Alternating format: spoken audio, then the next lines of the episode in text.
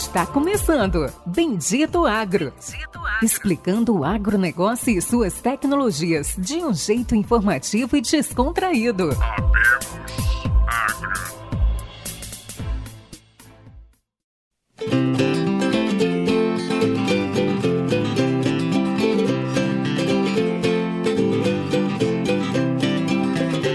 Olá a todos nossos amigos e ouvintes. Está começando agora mais um episódio do Bendito Agro, o seu podcast de conhecimento e inovações do agronegócio brasileiro e do mundo.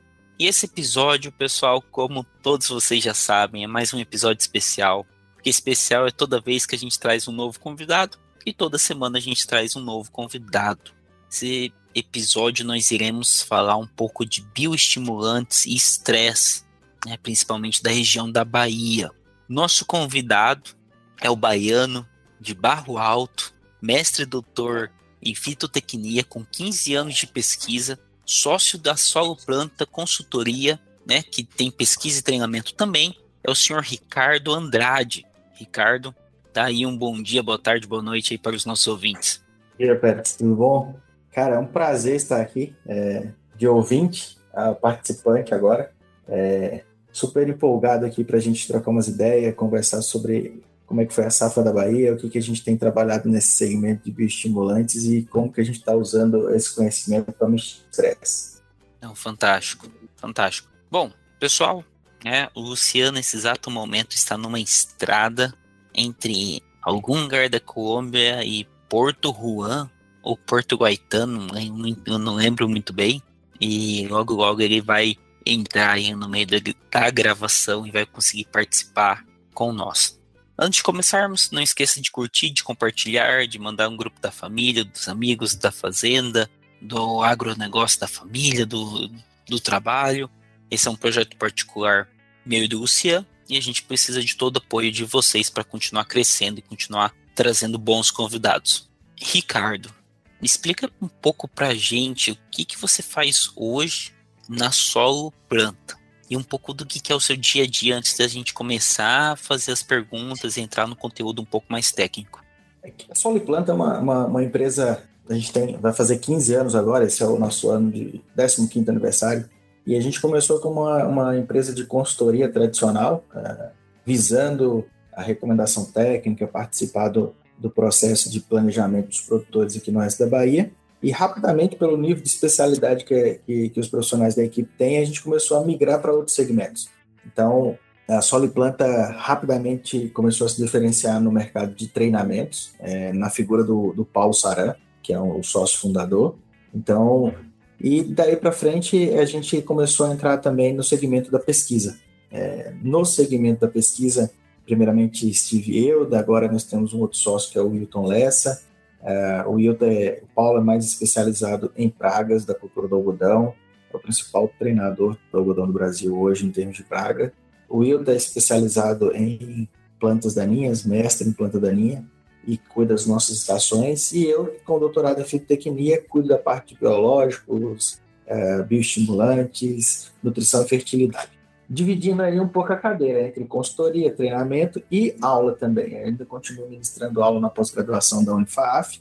E a rotina é básica. A rotina é, é, a nossa rotina é mais ou menos assim. A gente tenta lá na pesquisa gerar informação para as melhores composições de manejo para que o produtor possa usar nos mais diversos ambientes, principalmente nos estressantes. E aí depois vem a segunda rotina que é levar essa informação para o campo através da consultoria Uh, em outras áreas que a gente não consegue atender via consultoria e a gente leva em parceria com outras consultorias ou com empresas na forma de treinamento para divulgar os nossos trabalhos, mostrando um pouco de quais são as estratégias adequadas para conviver nesse oeste da Bahia com os níveis de estresse que a gente tem.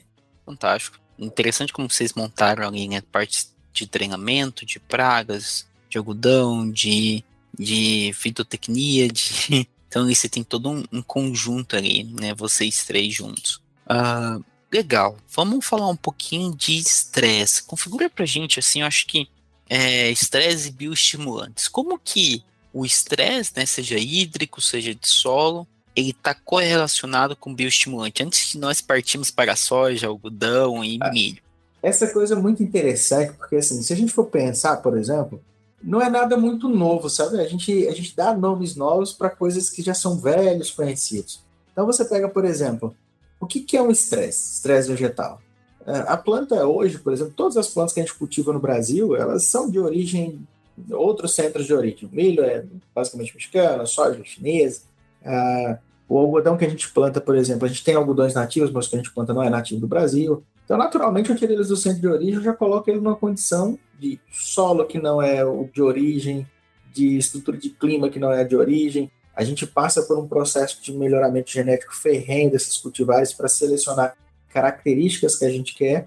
E aí, de repente, eu coloco eles no ambiente e a planta quer produzir, mas falta água. A planta quer produzir, mas tem salinidade. A planta quer produzir, mas tem alumínio. Então, assim, a gente seleciona um indivíduo melhorado para expressar o máximo de produtividade e resistência a alguns fatores. Em compensação, eles ficam muito é, sensíveis a outros fatores e, e isso configura o estresse. É qualquer situação, é qualquer é, ação, quer seja é, biótica ou abiótica, que geram um gasto de energia desnecessária que é roubado do potencial produtivo. Eu gosto de classificar em termos muito mais fáceis do produtor entender, porque mais ou menos é assim: o cara chega lá e vai configurar um estresse hídrico. Ah, é a falta de água na parede, falta água para divisão celular. Não, basicamente é assim: todo e qualquer montante de água que falte para completar o ciclo perfeitamente configura um estresse. Ele pode ser mais acentuado ou menos acentuado. E aí, quando você pega em bioestimulante, é super interessante que, pô, deu o nome bioestimulante, produtos surgiram e a gente começa a trabalhar com eles. Mas se a gente for olhar na natureza, ah, desde lá do Egito, quando os caras plantavam na alga, em cima da alga da baixa do Nilo, eles já estavam plantando em cima de bioestimulantes praticamente.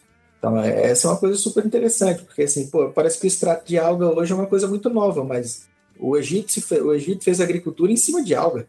Há centenas de anos, por exemplo, a costa da França ali, da Bretanha, elas extraíam alga para jogar no solo para gerar fertilidade. Tipo assim, ok, elas estavam bem estimulando o potencial produtivo dessas culturas.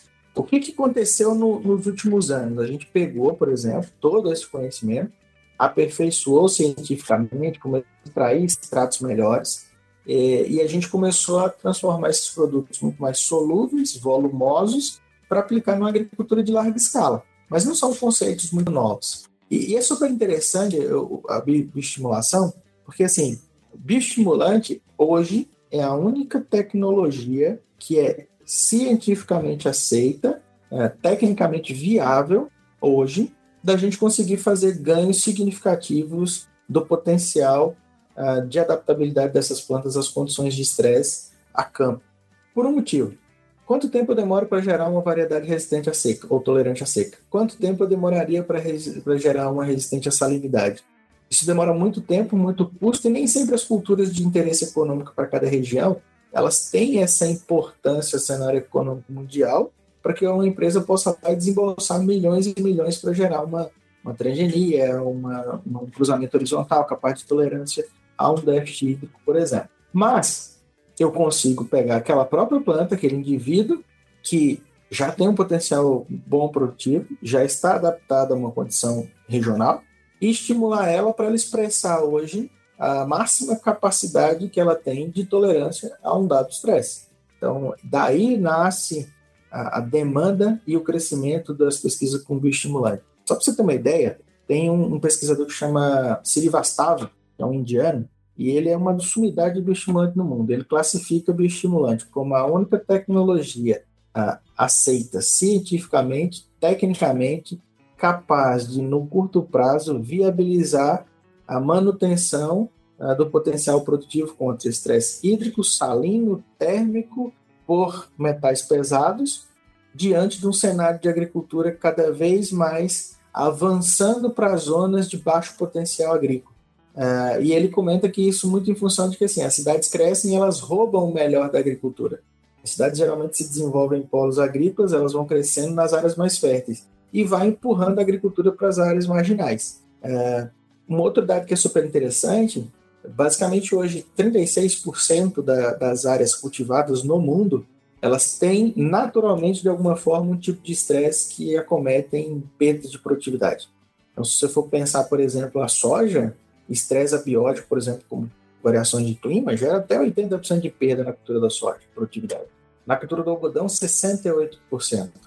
Então, assim, toda técnica que a gente usa para poder mitigar o impacto desses estresses fisiológicos, bióticos e abióticos são importantes. E talvez hoje o bioestimulante seja uma tecnologia amplamente aceita é, para a gente poder utilizar. Quando a gente fala bioestimulante, é importante a gente contextualizar. São aminoácidos, são reguladores vegetais, são extrato de algas, são alguns elementos inorgânicos, como silício, é, alguns fosfitos. Os próprios micro-organismos que a gente usa hoje, eles são bioestimulantes. Por exemplo, ah, o, o azospirilo que eu uso, ele gera enzimas, gera análogos de hormônio que estimulam a planta a se tornar mais adaptável. Então, são consideradas bioestimulantes a nível mundial. Então, esse é o contexto. E para a nossa situação de Bahia, o que, que a gente convive? Baixa microbiota do solo, veranicos constantes, alta temperatura durante o meio do ciclo ou o finalzinho do ciclo da soja, baixa temperatura no final do ciclo do algodão. Então, esses quatro cenários, eles norteiam muito a nossa pesquisa e muito como a gente trabalha os bioestimulantes. Mais ou menos isso.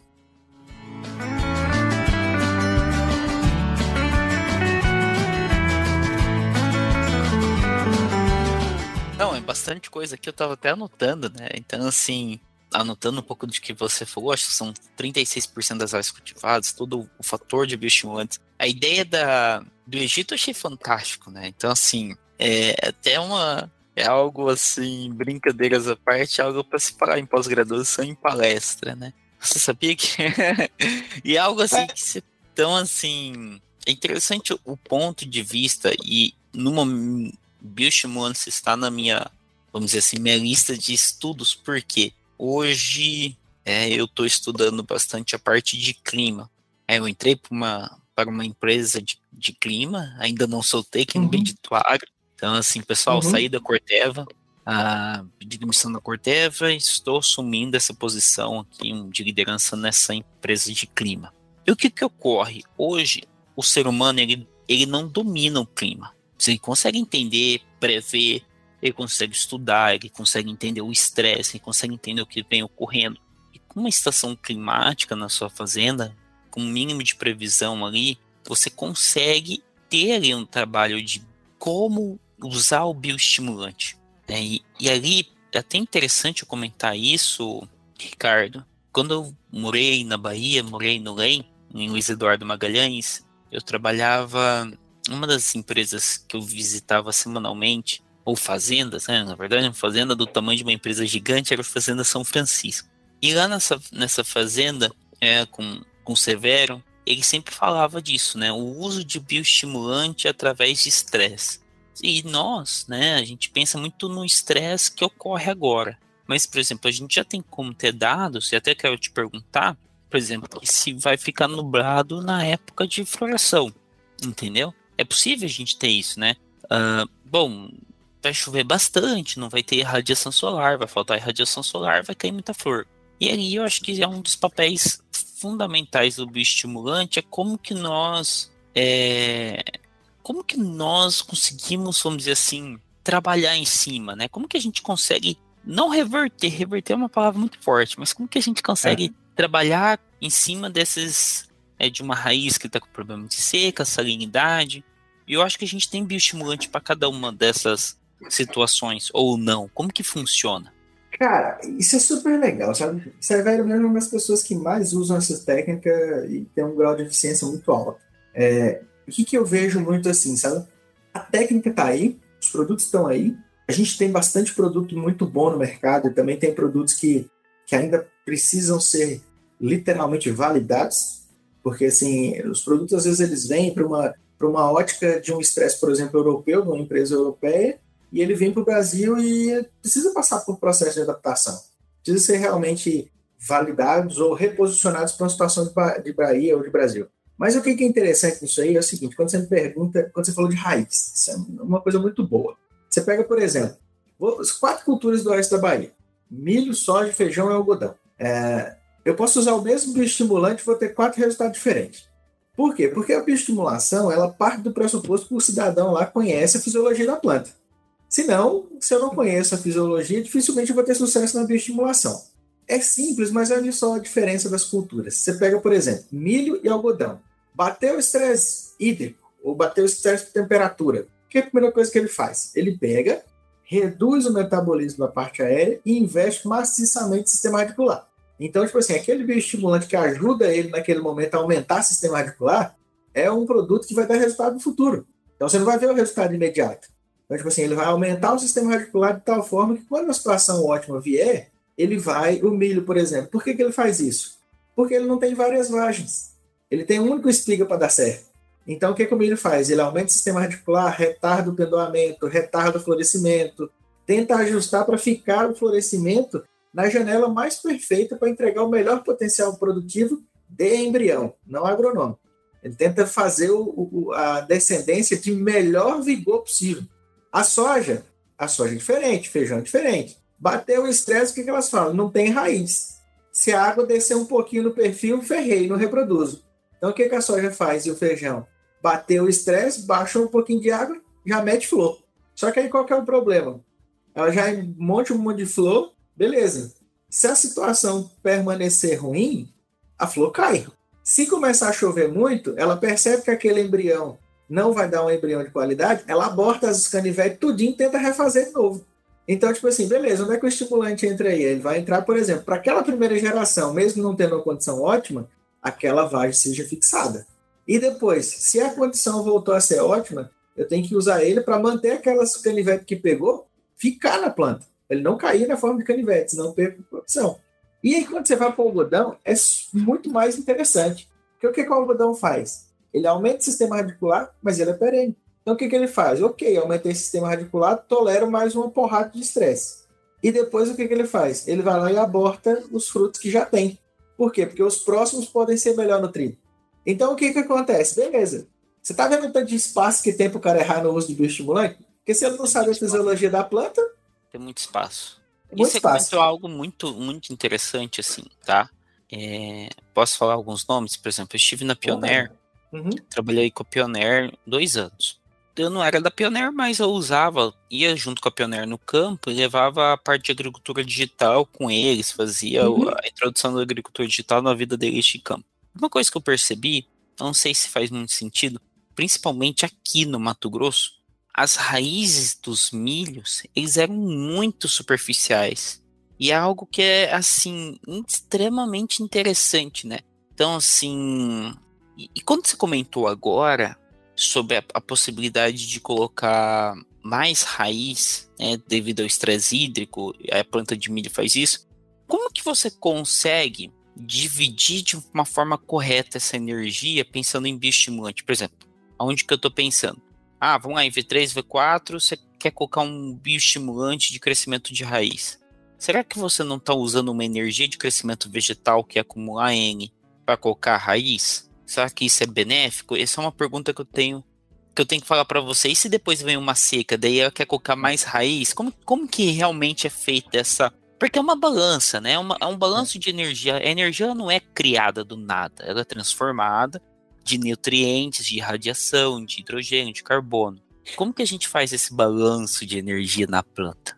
O que, o que me chama muita atenção quando você fala em, em balanço, a gente usa um- uma relação bem simples.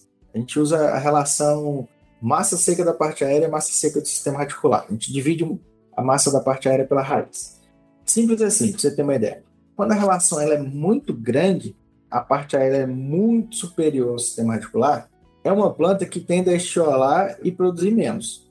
Por quê? Porque ela está gastando muita energia para formar uma massa de parte aérea que não dá sustentabilidade, por exemplo, para na hora que o pico do enchimento de grão bater, ele buscar é, nutriente água no solo para poder encher o grão.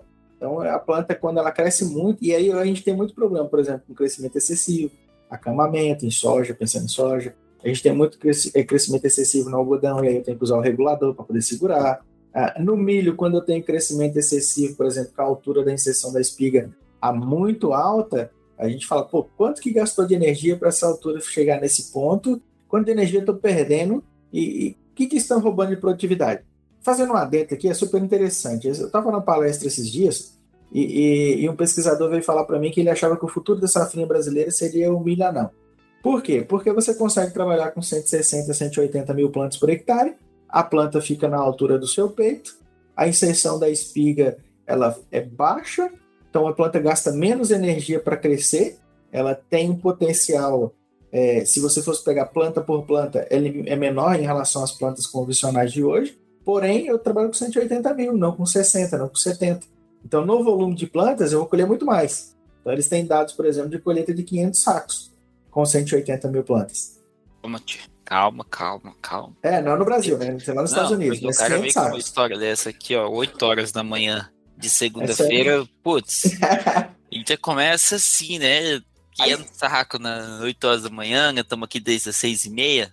Cara... Pois é. O pesquisador que falou, nós, eu até esqueci o nome dele, é um pesquisador aposentado do Rio Grande do Sul. Ele fez uma palestra para a gente, ele falando que ele estava acompanhando a evolução desse melhoramento genético e que nos Estados Unidos eles já tinham conseguido 536 sacos com 180 mil plantas nesses milhos anões. Não sei se ainda já são comerciais, o que, que é, se é só ensaio que ele conseguiu isso, pela palestra dele ele não deixou bem claro, mas é super interessante para a gente ter uma ideia. Ok, Bahia, está virando safrinha. Será que na Bahia a safrinha vai partir para o cenário igual ao Mato Grosso, de adubação, para poder fazer safra? Não é, não, a gente sabe que a nossa realidade é limitada, a gente tem que partir ali, pô, o top da Bahia tem que produzir 150 sacos do milho safrinha. Mas a, a realidade é 60. Irrigado 70, ou não? Não sei queira. Ah, não, com certeza. É, com certeza, nossa, né? A, a nossa é, realidade é bem menor. É, é água, né? Então, é assim, você tem que ter água. E a Bahia ela tem algo potencial absurdo, né? Porque a irradiação da Bahia ela permite uma produção de milho astronômica. Então, assim, eu lembro agora, vamos falar de outro, né? Seu Pedro o consultor Pedro que tem, acho que é Pedro. Matana. Pedro Matana, exato. Desculpa. E aí pega o Pedro Matana. E eu lembro de uma vez, é, ele tava lá na. Ai, lá acho que é Fazenda dos Ricardi. Como é que é? Esqueci o nome da fazenda. Osino Ricardi. Isso, Fazenda Osino Ricardi, ele tinha tirado uma média de 240 sacos nos pivôs. E assim, pessoal, eu rodo esse Mato Grosso, mas eu não vi média de 240 sacos. Nunca vi. Eu só vi aí até hoje. E assim, se você colocar 250 sacos no papel, dá um lucro, dá um volume financeiro absurdo. É algo assim que é mais, sei lá. Então, assim, mas por que isso, né? A irradiação, o fator de, de irradiação na Bahia é fantástico.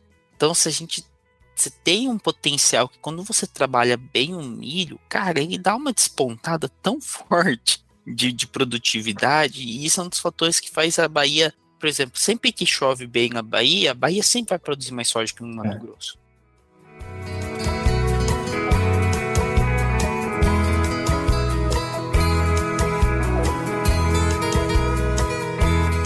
Só, só para você pegar, tipo assim, você comentou um negócio de radiação super interessante. Você pega, por exemplo, esse ano, a gente. Eu monitoro um pouco dessa irradiação e na Bahia, nos últimos anos, ela vem caindo, tá?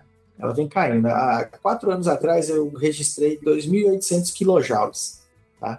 E esse ano a gente teve 10% a menos. Período a período, 10% a menos em toda a curva do oeste da Bahia. Até a, a, a sementeira JH ela tem um, um, monitoramento sistemático disso aí, junto com uma, uma, uma, parceria que eles têm com o satélite americano NOAA, e é super interessante. Então, o que, que acontece? A Bahia, com 10% menos luz, ainda assim era 30%, 40% maior do que o estado do Goiás e Mato Grosso. Então é super interessante essas coisas, porque você fala assim, poxa, a gente teve uma, discussão muito séria esse ano na Bahia, não, faltou luz na Bahia, foi do tempo nublado. Cara, a Bahia não falta luz. Ela está em excedente. E aí, por exemplo, é igual você falou no milho. milho é C4. E saturação de radiação dela é. No Brasil, ele não satura quase. Fica faltando luz. Na Bahia, por exemplo, tem, tem hora que satura. Já quando você pega para o algodão, por exemplo, essa, irradiação fantástica nossa, ela é excelente para a qualidade de fibra. Mas o algodão satura muito rápido de luz. E aí o que começa a ficar? Começa a produzir fitolexina, começa a ficar estressado. Você vai lá, a folha do algodão tá murcha, vermelhada de cima e embaixo. E aí a gente vai lá e ah, tem bicudo. Vamos lá, aplicar uh, malation com óleo. Malation é formulação oleosa. Ah, tem bicudo. Tudo que é produto vai com óleo. E aí aquele estresse oxidativo da radiação luminosa, ele vai ser extremamente acentuado na presença do óleo, né? Vai dar o efeito lupa chamado.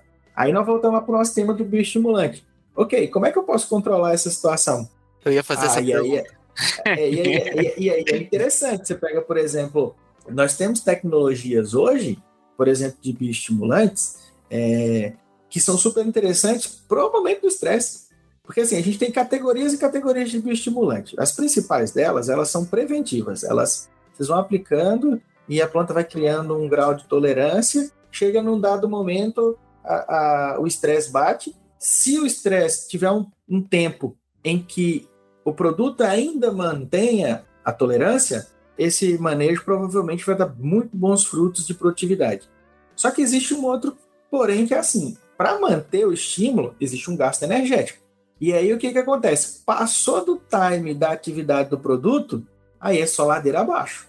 O que, que acontece? A planta gastou energia para manter o máximo de atividade fotossintética, o máximo de, fecha, de ajuste osmótico. De repente ele tinha energia armazenada para 15 dias. Deu 20 dias de estresse. Não se surpreenda se isso der decréscimo de produção. Por quê? Porque eu mantive o metabolismo ali no mais alto consumo possível é, e depois gera desgaste. É igual a gente, né? Por exemplo, você pega lá, meu metabolismo está muito desacelerado e, e, eu vou participar de uma corrida semana que vem. Eu vou começar hoje tomar um, um, um, uns termogênicos para dar uma acelerada no meu metabolismo.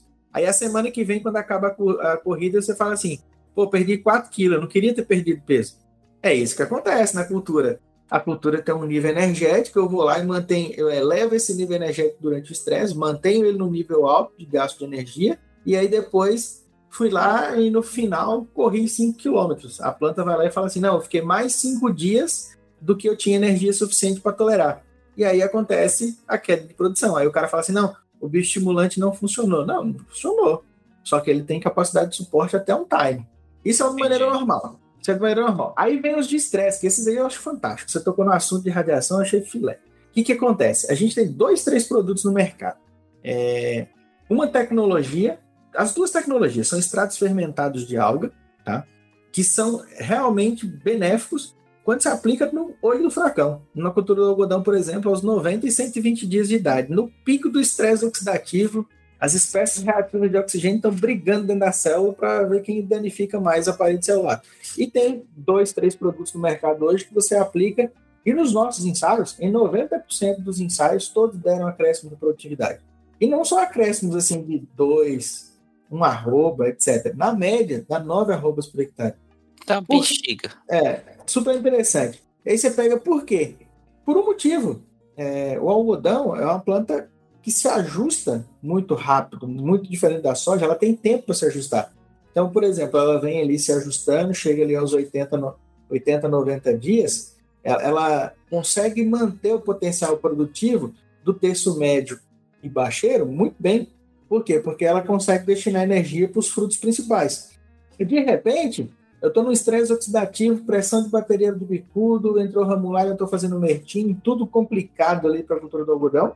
E entrou os 90 dias, 120. Eu estou começando a fazer ponteiro. E aí falta energia para o ponteiro. A planta é, é no ponteiro que dá fibra curta, é no ponteiro que dá fibra imatura, é no ponteiro que dá resistência baixa. Por quê? Porque a planta fala assim: oh, vou priorizar os. Eles têm chance de dar um embrião muito bom. Não vou investir em ponteiro. Então, se você não faz um bioestimulante, por exemplo, para diminuir essas espécies reativas de oxigênio que estão causando dano na parede celular, para dar uma reorientada, por exemplo, o, algodão, pega um pouquinho de nutrição que está sobrando aqui do, do bacheiro e joga um pouquinho pro ponteiro. Joga lá, ó, qualquer coisa que você fizer lá vai te ajudar bastante. E esse, esse bastante representa muito no nosso final. Só que qual que é a grande questão? Isso é super interessante. Não adianta acreditar que qualquer tecnologia vai fazer esse efeito. Hoje no Brasil nós temos duas, três tecnologias que é capaz de fazer isso. E aí o, nós temos um grande problema, Pérez, no, no, segmento de bioestimulantes, que é o seguinte: é, como não existe, é, hoje a legislação de bioinsumos até que dá uma regularizada um pouco melhor nisso. Mas, por exemplo, nós não temos uma, uma, uma legislação que ela seja tão rígida quanto a do químico, para que o cara seja obrigado a declarar o que ele está tá fazendo. Porque é muito fácil você pegar hoje, por exemplo, uma empresa que investe 10 anos de pesquisa e pegar um bioestimulante de fato jogar no mercado, ganhar valores de produção, ser benéfico para o produtor, benéfico para o sistema, e uma outra empresa vier e falar assim, pô, eu tenho um extrato de alga, do fulano é um extrato de alga, a minha é um extrato de alga também. Só que extrato de alga, ele, ele não só varia de metro quadrado para metro quadrado, como de meios de corte, altura de corte, nível de influência das marés. É, por exemplo, a, a, alga nossa do Brasil ela é muito rica, por exemplo, em ácidos úmicos. Alga da, da, da Bretanha, da Dinamarca, por conta do frio, ela é extremamente rica em ácidos fúvicos. Então, existe uma diferença clara e simples. O ácido fúvico é extremamente solúvel, tem um papel absurdo sobre a, capturar essas espécies reativas de oxigênio, pegar todo o metal pesado dentro da célula e exudar a raiz, deixando a planta menos estressada, menos fotooxidativa. O ácido fúvico, por exemplo, das poucas moléculas que nós temos, é uma das poucas que tem capaz, por exemplo, de você colocar um herbicida e lá com um radical do herbicida. Ela é uma das poucas que tem capacidade de sequestrar o radical do herbicida e exudar a raiz. Porque a, a grande maioria, ela faz o contrário. Ela pega incentiva o metabolismo da planta a se tornar mais ativo para poder exudar. E não capturar de fato e levar lá para baixo, que é isso que o ácido fúvico faz. Já as nossas algas, por exemplo, elas estão ricas em umina, elas são muito melhores, por exemplo, para você fazer condicionador de solo. Então, as algas extraídas na costa brasileira elas são muito melhores para condicionador de solo do que as algas europeias. Em compensação, as algas europeias elas teriam um baixo impacto em termos de, de aplicação no solo quando comparado com a aplicação foliar.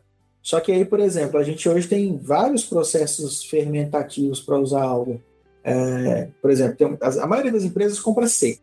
Lá da Europa traz seca para o Brasil, aí faz dois tipos de digestão, ou uma básica através de uma base forte ou fraca, ou digestão ácida. Toda vez que eu coloco numa digestão ácida, eu mato todo o supra-sumo do negócio. Os aminoácidos, os hormônios, Uh, todos esses, os polifenóis, os flavonoides que estavam lá, todos eles vão ser perdidos na maioria das vezes. Em compensação, por exemplo, as altas tecnologias, o que, é que os caras fazem? Eles fermentam a alga, eles segmentam por filtros. Então, acaba que de uma, de, um, de uma alga só ele produz vários produtos. E esses produtos eles se diferenciam ao ponto de serem utilizados em diversas fontes. Só para você ter uma ideia, aminoácido é um bioestimulante, tá? Nós estamos fazendo um trabalho que, inclusive, ele é ele é inédito no Brasil, acho que não, tem, não, não conheço nenhum ainda trabalho nesse sentido. A gente está testando 16 aminoácidos isolados nas plantas, estamos testando 12 aminoácidos compostos, que aí são produtos comerciais e, extrato de alga, e aí a gente começou a ver, por exemplo, assim, qual aminoácido é melhor em cada fase. E o que, que a gente começou a perceber? Cara, por incrível que pareça, tem dois, três aminoácidos que sempre, sempre se apresentam como os melhores em todos os tipos de estresse. E aí você vai numa, numa empresa e o cara vai e fala assim, não, meu tem 18 aminoácidos. Tá, mas eu não quero 18, eu quero os 3, 4 que são mais eficientes numa concentração maior. Então, entende que, por exemplo, eu posso ter centenas de produtos, mas nenhum é igual, porque as composições variam, um tem 16, outro tem 17, outro tem 18, outro tem um produto extremamente concentrado e os outros em menor concentração. Uma outra coisa que também assim, é, é super interessante, existe um número, entre aspas, tá? A gente não deve generalizar, mas existe um número mágico, quase, eu não consigo ter respostas positivas de aminoácido trabalhamento de estresse com menos de 100 gramas por litro. A gente tem produto tem 30. Então, Interessante isso. É, aí fala, oh, eu joguei lá não tive resposta. Cara, será que seu produto entrega 100 gramas por litro? Às vezes não entrega. Então a gente precisa de volume. Ah, não, mas se eu aumentar a dose, eu, eu, eu não consigo ser viável economicamente. Então nem coloco produto no mercado se eu for colocar um negócio que não tem viabilidade. E uma coisa interessante também é o seguinte, só para você ter uma ideia. Uh, a gente, nesse ensaio, a gente colocou um produto que chama glicina betaína, que ele, ele de fato não é um, é uma, um composto quaternário, né? É um composto que é produzido endogenamente e é super interessante, por exemplo, só para você ter uma ideia como a preocupação com estresse é ampla no mundo. A glicina betaína é um, uma amônia quaternária que é, é derivada da rota, é, é um substrato dela é o, é o aminoácido serina. Hoje nós temos programas de melhoramento genético no mundo para aumentar a produção de glicina betaína, porque a gente entende que é um futuro aumentar a tolerância a variações de clima. A glicina betaína ajuda a combater salinidade, é, frio, alta temperatura, seca.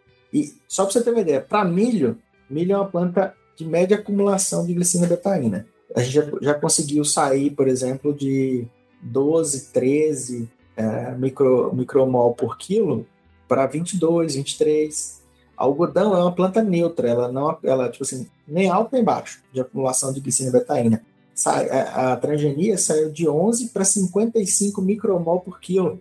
Então, tipo assim, existe genética já, melhoramento genético, já pensando em aumentar a tolerância aos fatores climáticos de estresse. Só que, como eu te disse, isso demora tempo, primeiro se faz a transgenia, depois vamos tentar introgredir em materiais que têm capacidade produtiva, depois você traz um material desse para o campo, ele não é produtivo igual a, a material da Embrapa de soja, que é mais tolerante à seca. Cara, seria excepcional para o Nordeste. Só que o potencial produtivo de 60, 70 sacos, enquanto você está colhendo 100, 80, então isso é, é difícil de emplacar. E aí o que, que vale a pena? Tipo assim, ah, beleza.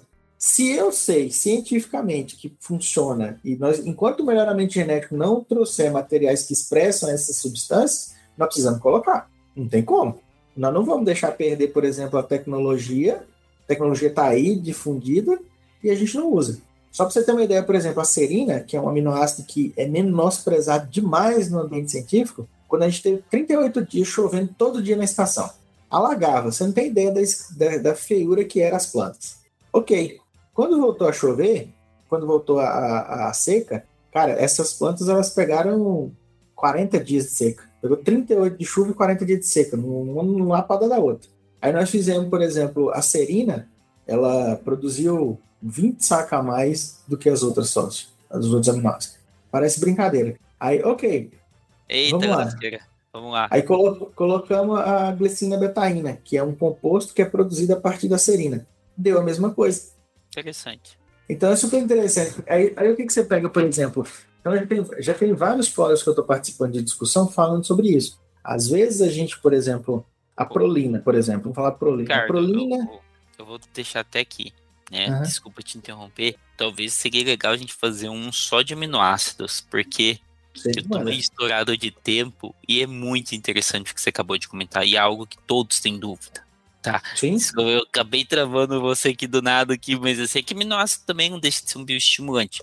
Mas assim, eu tô vendo o que você tá falando, eu falei, putz, isso aqui podia dar um outro episódio, já fica aqui o, o convite para a próxima gravação, falar só sobre aminoácidos.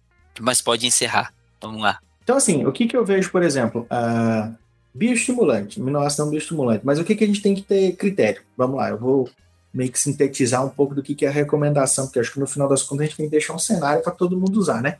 Qual é a ideia? Cara, é, tem estresse no começo do ciclo. É, obrigatoriamente você tem que usar um bioestimulante no TS tá? Ah, eu vou passar por 10 dias de seca ou chuva demais depois da emergência. Não faça nada nesses dias, nem nutrição foliar. Tá? Deixa a planta estabelecer sistema radicular, deixa ela se adaptar primeiro. Ah, depois que passou, já vou direto dar uma bomba? Não. Passou ali aqueles 10, 15 dias, venha com doses baixas e vai sequenciando subindo. Quando você vê que a planta restabeleceu, aí você estimula ela de verdade a ser mais eficiente. Se eu pegar um estresse no meio do vegetativo, capriche antes do estresse. Use indutores de resistência, use nutrição um pouco mais pesada, evite usar produtos que são muito complicados do ponto de vista fisiológico, porque eles vão agredir. Porque no vegetativo eu construo a caixa para fazer o pro reprodutivo. Então não tem como não investir em vegetativo. Tem que estar tá lá, as coisas têm que estar tá no vegetativo. Ok, peguei o estresse na primeira fase do reprodutivo, R1, R2. Pronto, até V8, V9, invista, pesado aminoácido, bioestimulante, evite regulador de crescimento, evite é, é, hormônios vegetais, exceto a citocinina, que é interessante, fazer em V3 e V4 é importante. Então, se você tem previsão de ter estresse ali em R1 R2, não faça nada hormonal mais pesado, exceto citocinina, não recomendo nada. E os aminoácidos bioestimulantes são extremamente eficazes. Depois que passou, cara, dê um time de recuperação invista, aí depois que passa o estresse ali próximo de R1 R2, R1 R2 é fundamental para a extração de nutriente. Se eu não tiver nutriente, eu preciso fazer a bioestimulação associada à nutrição. Só a bioestimulação perco potencial produtivo. Tem que ter nutriente na jogada. E sempre junto. E qual que é o segredo do negócio? Quando você vai fazer isso pós-estresse no reprodutivo, a dose do bioestimulante é sempre menor associada a uma carga maior de nutrição. Então, essa é uma sacada Fantástico. interessante. Beleza, peguei estresse no final do ciclo. Aí o que, que os caras fazem? Vai lá no R1 e manda um monte de coisa. Cara, R1, R2 é sagrado. Não faça muita coisa nesses lugares. Por quê? Porque é o pico de máximo estresse de, de, de fisiológico uma planta. Eu faço reposição hormonal porque eu tive um problema na infância, então eu tenho uma baixa é, reposição hormonal. Não só a testosterona, mas outros também.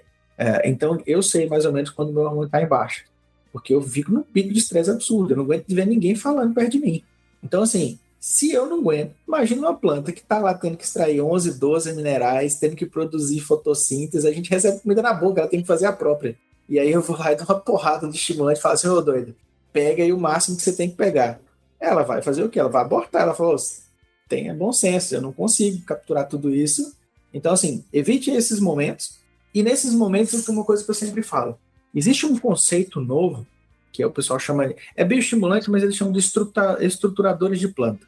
Procure usar esse conceito. Todo produto que vier com esse conceito de estruturação de planta no R1, eles são extremamente benéficos. Por quê? Porque eles têm a capacidade de pegar e redistribuir fotossintatos para a gente aumentar o pegamento de frutos e potencial produtivo. Mas é basicamente isso, bicho. É só basicamente. É uma pós-graduação aqui num podcast. É só isso.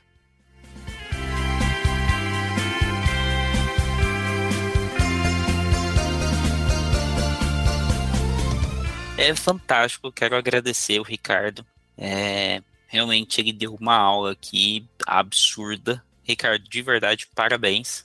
Acho que nunca, eu nunca ouvi um podcast tão bem detalhado e tão bem objetivo. A gente devia cobrar, né? Devia cobrar uma palestra sobre isso, porque realmente até eu vou ouvir novamente tudo que você comentou, acho que de grande importância. Fica aqui o convite para você voltar falar sobre aminoácido, a gente pode fazer uma só sobre aminoácido, a gente pode fazer uma série técnica, parabéns. Uhum. Obrigado. Você falou muita coisa legal. Uh, acho que é isso. Eu obrigatoriamente agora. vou ter que ouvir. Você vai ter que ouvir, né?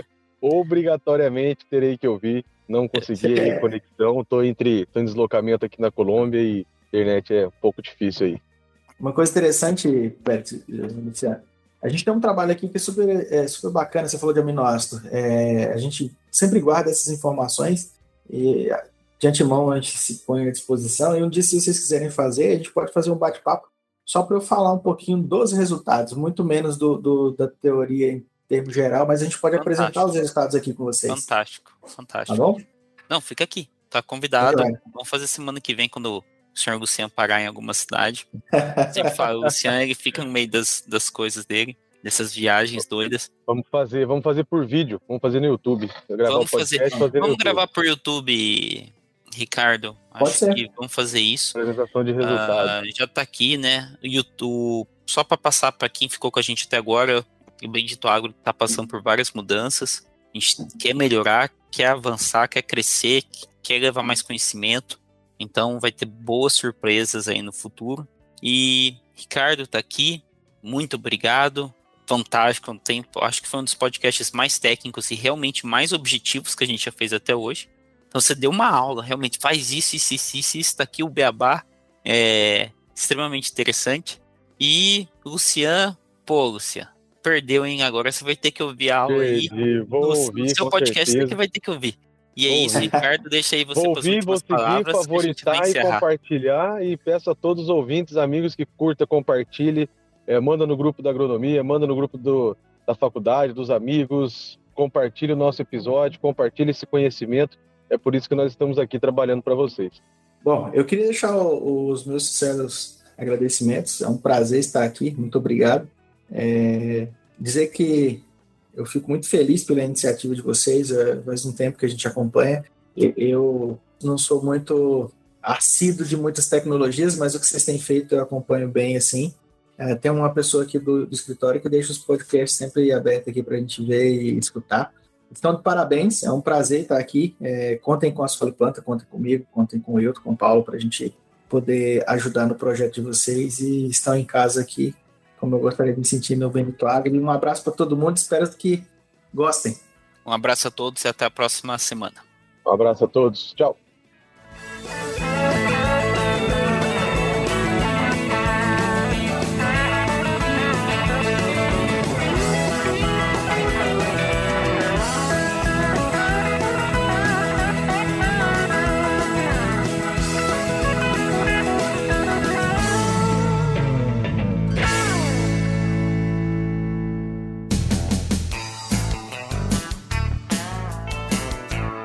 Você ouviu Bendito Agro. Acompanhe o nosso programa nos principais aplicativos de podcasts e fique por dentro das tecnologias envolvendo o agronegócio.